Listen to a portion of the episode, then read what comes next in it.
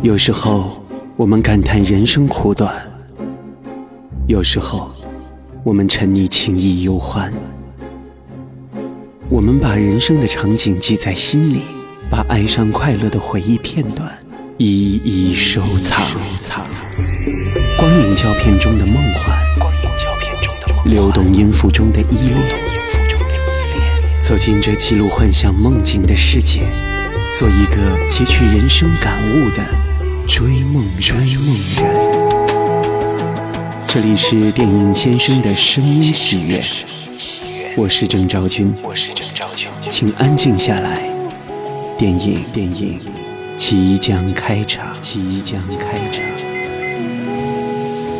大家好，我是郑昭君。欢迎收听电影先生的声音戏院第五十八期，我就是《微城》里的一堵墙专访袁泉。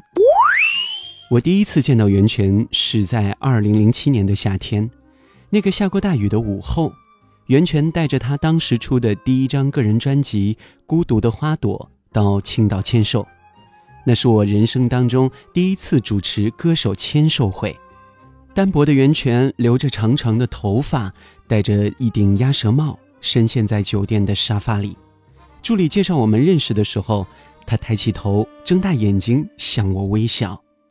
那时的印象一直让我保留至今。这么多年，我看了他那么多电影，那么多的舞台剧，却一直没有再见过他。作为文艺女青年的标准范本，袁泉对于艺术的表达。总是让人眼前一亮，即便时下的商业洪流中，他还是能把自己完美的融入其中，做里面最与众不同的一个。八月十二号，袁泉参演的电影《微城》全国公映，他也跟着剧组来到广州和记者见面。很荣幸在朋友的帮助下，我约到了袁泉的专访。九年之后，我再一次见到了他。欢迎收听电影先生的声音戏院。袁泉，中国内地知名女演员、歌手。一九七七年十月十六号出生于湖北省荆州市，毕业于中央戏剧学院，一九九六级表演系。自从进入演艺圈，袁泉凭借自己独具个性的个人魅力、表演功底，斩获无数奖项。一九九九年，袁泉参演首部电影《春天的狂想》。凭借饰演的周小梅一角，获得了第十九届中国电影金鸡奖最佳女配角奖。二零零三年，她凭借电影《美丽的大脚》获得了第二十六届大众电影百花奖最佳女配角奖，以及第九届中国电影表演学会奖金凤凰奖。二零零一年，袁泉在电影《蓝色爱情》当中以亮眼的角色发挥，斩获了第八届北京大学生电影节最佳女演员奖。在二零零五年，袁泉出演了多媒体音乐话剧《琥珀》，收获了无数掌声。在二零零七年，袁泉发行了首张个人音乐专辑《孤独的花朵》。同年，她入选中国话剧百年名人堂。二零零九年，袁泉以电影《如梦》入围第四十六届台湾电影金马奖最佳女主角奖。二零一零年，她获得第七届中国话剧金狮奖表演奖。二零一三年，袁泉凭借话剧《简爱》斩获了梅花奖。演艺事业之外，袁泉热衷于公益事业。二零零二年，他成为北京市朝阳区志愿者协会的注册会员。二零零八年，当选上海国际电影节十大环保明星。在结婚生子之后，袁泉这几年参演了多部电影作品。最新影片是院线新片《微城》。在片中，袁泉大改戏路。以打女的形象现身大银幕，在微城的广州发布会上，刘青云、古天乐率领一票演员登场，其中万绿丛中一点红就是袁泉了。在发布会结束之后，袁泉接受了我的访问，和我谈微城以及微城之外他的艺术世界。我第一次见到你的时候是在几年前的青岛，你带着。孤独的花朵去那边做签售，我是签售的主持，哦是吗？对对，很久很久了，那个时候还是你演《暗恋桃花源》的那个时候，哦对，对对对，一转眼这么多年过去了，专辑也已经出两张了，电影也已经这么多了，连孩子都有了。其实这次主要访的就是问你一些关于你的电影的一些问题，因为我之前在刚刚的这个发布会上曾经问过你说，这个电影当中如何去拿捏这个男人戏里面的女性的角色。嗯，其实我就想通过这个女性的角色和电影里面的这个你所演的这些电影来谈谈你对于女性角色的这个创造和塑造。那刚才你在发布会上有说，这个自己一直都是温婉淑女。在这部电影当中就被发掘出来打女的那个气质，这个气质是你在刚开始开始想要演电影的时候就会有想过要演一个武打片的打女形象吗？不是，我我其实不是说我我自己是温婉淑女，我觉得以以往可能戏剧里面对看到的电影里面，包括就这一类的电影里面的女性的角色都是偏温柔，对，然后是一个被保护的状态，对对对。对。然后这一次是有一些不同，嗯，对我来说也是第一次尝试动作戏。嗯嗯，虽然我对动作戏其实已经嗯惦记了很很多年，因为自己十一岁开始是学京剧，对，但是也没有说呃。主动的想要去寻找这样的机会，嗯，所以，但是这个这个种子是其实就一直在心里有，就是知道如果说碰到合适的动作戏的时候，我是不害怕的，嗯，对。然后这次看到这个剧本的时候，觉得哎，太好了，是跟洪洪大哥合作，对，就是可以跟这么棒的、最棒的这个呃动作导演的团队，嗯。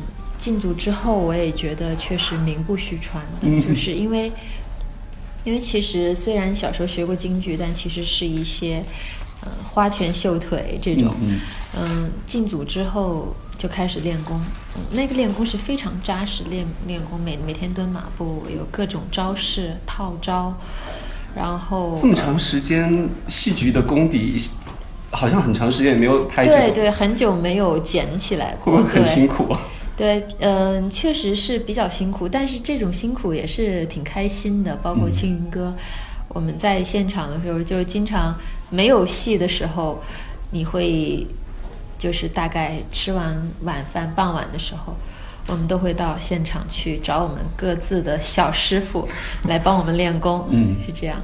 嗯，然后到了真正的拍摄现场的时候，你会发现。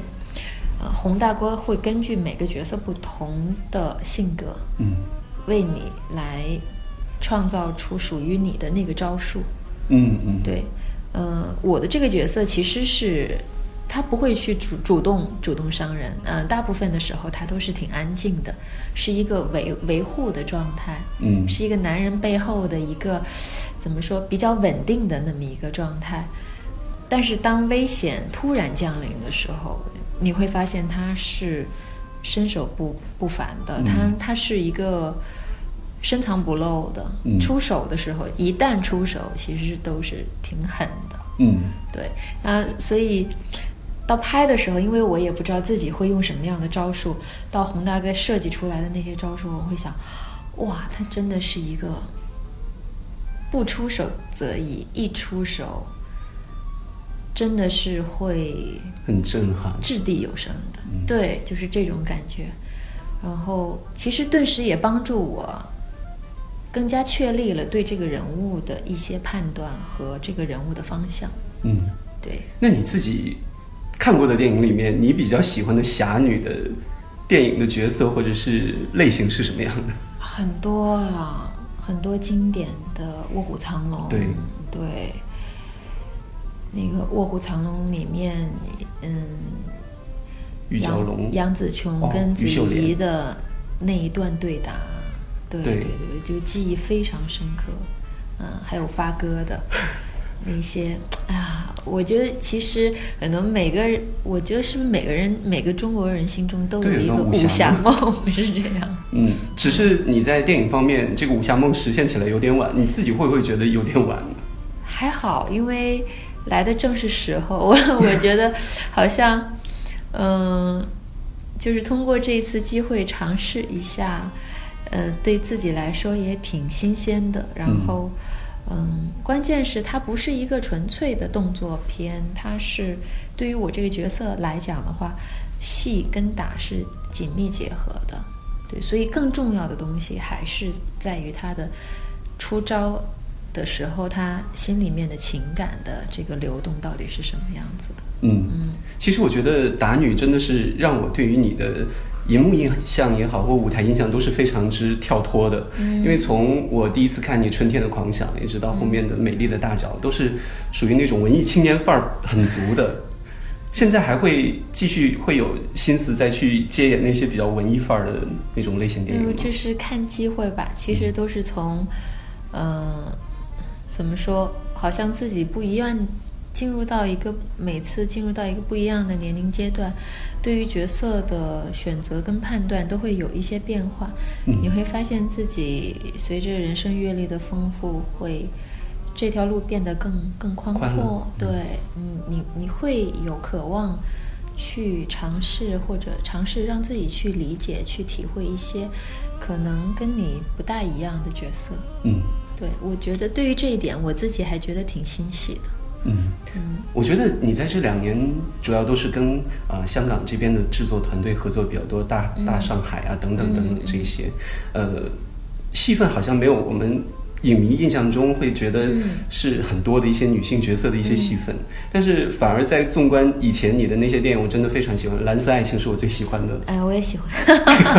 当时我采访霍建起导演的时候，还分别谈到了这部电影，因为呃，这种类型的电影在中国是现在来说是很难再出现的了。对对，嗯，市场可能决定了现状，嗯。可能很难，确实很难再出现像或到以往的那些电影，那些类型的，然后能有人能够这么安安静静的去创作创作剧本，然后去进行拍摄。嗯，那我们就从有限的条件当中，其实，呃，怎么说演男人戏？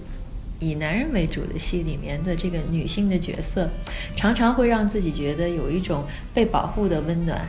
对。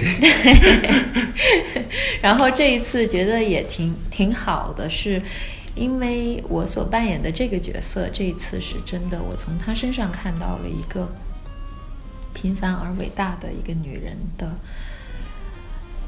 嗯，特征和她的一种精神，就是。嗯，在危难的时候，他是会全力以赴、牺牲自己，会去保护自己爱的人。嗯，以往这种角色好像都会放在在港片里，都会放在男性角色身上。嗯，但这一次，就像青云哥刚才在发布会上说的，他觉得有这样的一个女人在他背后，他他这一生这一生没有遗憾。对，嗯。呃，我觉得你刚才所形容的在《微城》当中你的这种角色的感觉，总会让我投射到你演舞台剧当中的一个一个一个一个形象，就是活着。家珍。对，因为那部戏你当时去佛山去演的时候，我也有去看。是不是也是因为对于电影这方面自己也会有很多很难以取舍，或者觉得没有找到自己合适的，才会更多的放之前放了很多心思在戏剧舞台上？嗯。好像都是机会找来，嗯，对，那两年正好有自己很欣赏的导演，像孟京辉导演、田沁鑫导演，就是他们正好在那两年都进入了他们的一个创作的一个兴奋期，对，所以就有了《活着》跟《青蛇》，嗯，所以我加入了这一戏的时候，因为现在的话剧市场也非常的。对，怎么说，非常的繁荣，所以不不再像以往似的只在北京、上海或者一些一线城市演出，都会有全国的巡演。所以那两年，呃，话剧的演出占据了工作的很大部分。嗯，你觉得话剧和电影？其实我觉得这个问题太大陆了。这个这确实没有什么可比性。对于我来讲，呃，对于我来讲，不管是在哪个领域，它都是。比如说，我看到剧本碰到了自己喜欢的角色，那我就会去扮演。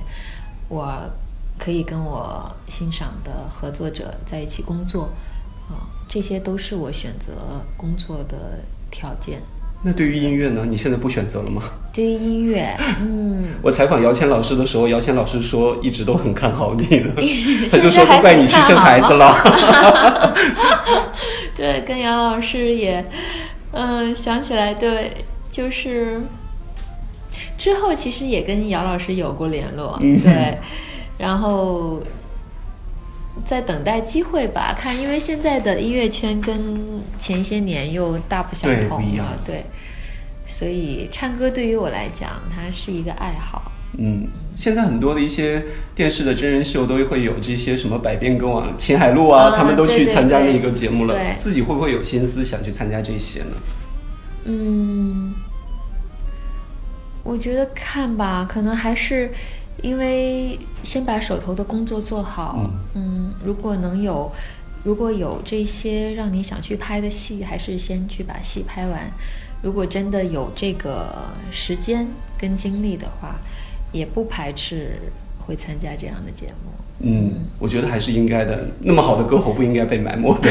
我还记得当时在青岛的时候，我是拿了一摞的唱片去找你签哦名。对对，因为《孤独的花朵》那一张是真的太精致了。嗯，从包装到歌曲都很特别。就关键是没有没有让人想到，知道你会唱歌，但是没没没想到会那么会唱歌。我听你这样说，我觉得，嗯，好像，对，是不是应该唱两首？赶快去找姚谦老师。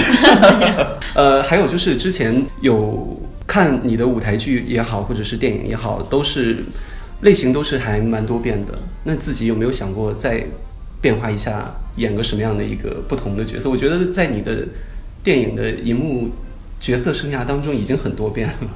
嗯，这次挑战了打女，就是像刚才说，其实确实是现在感觉，嗯、对于自己来说可能性更大了一些，嗯不再是那些青葱少女啊，或者是那种，嗯、恋爱初初期的一个单身状态的一个迷茫啊，或者是纯粹的幸福感呀。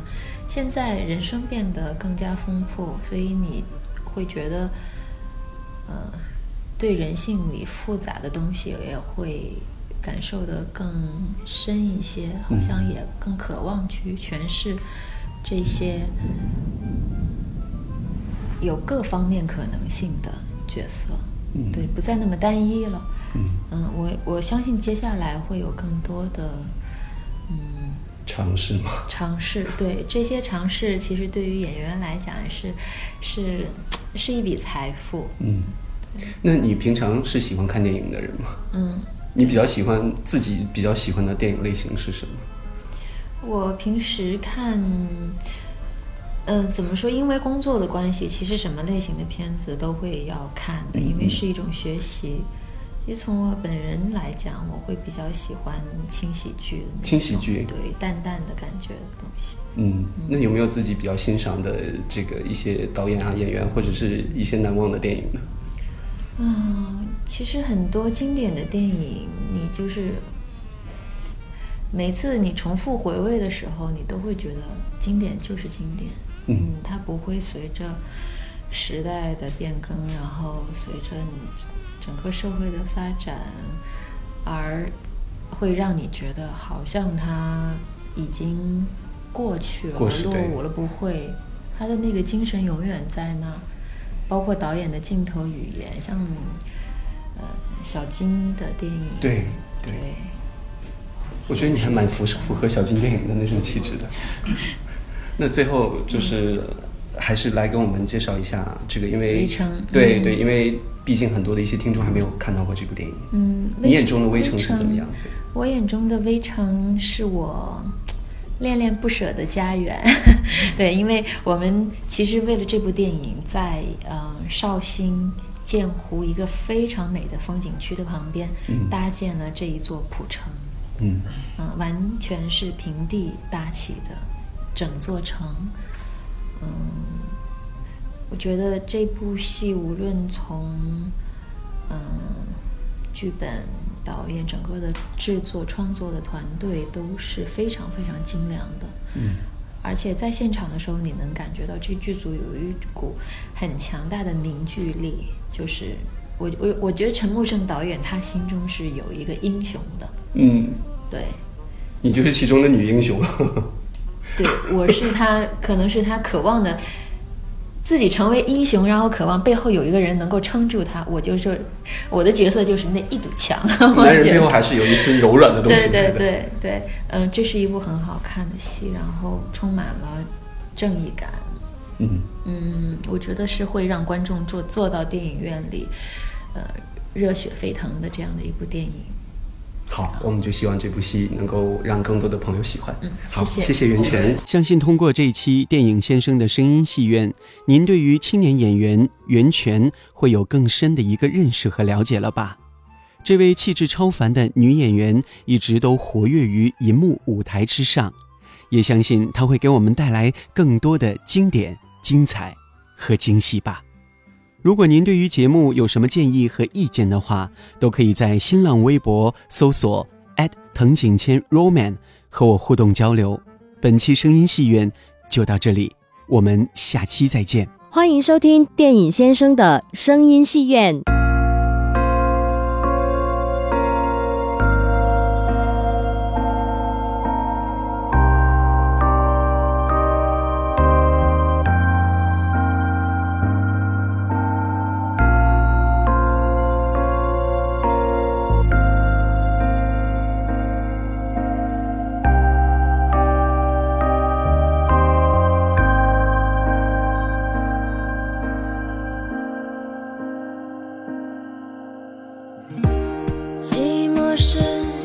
种自由，如此的赤裸裸，倒影新的轮廓。还有谁不怕寂寞，于是接受，遇见了。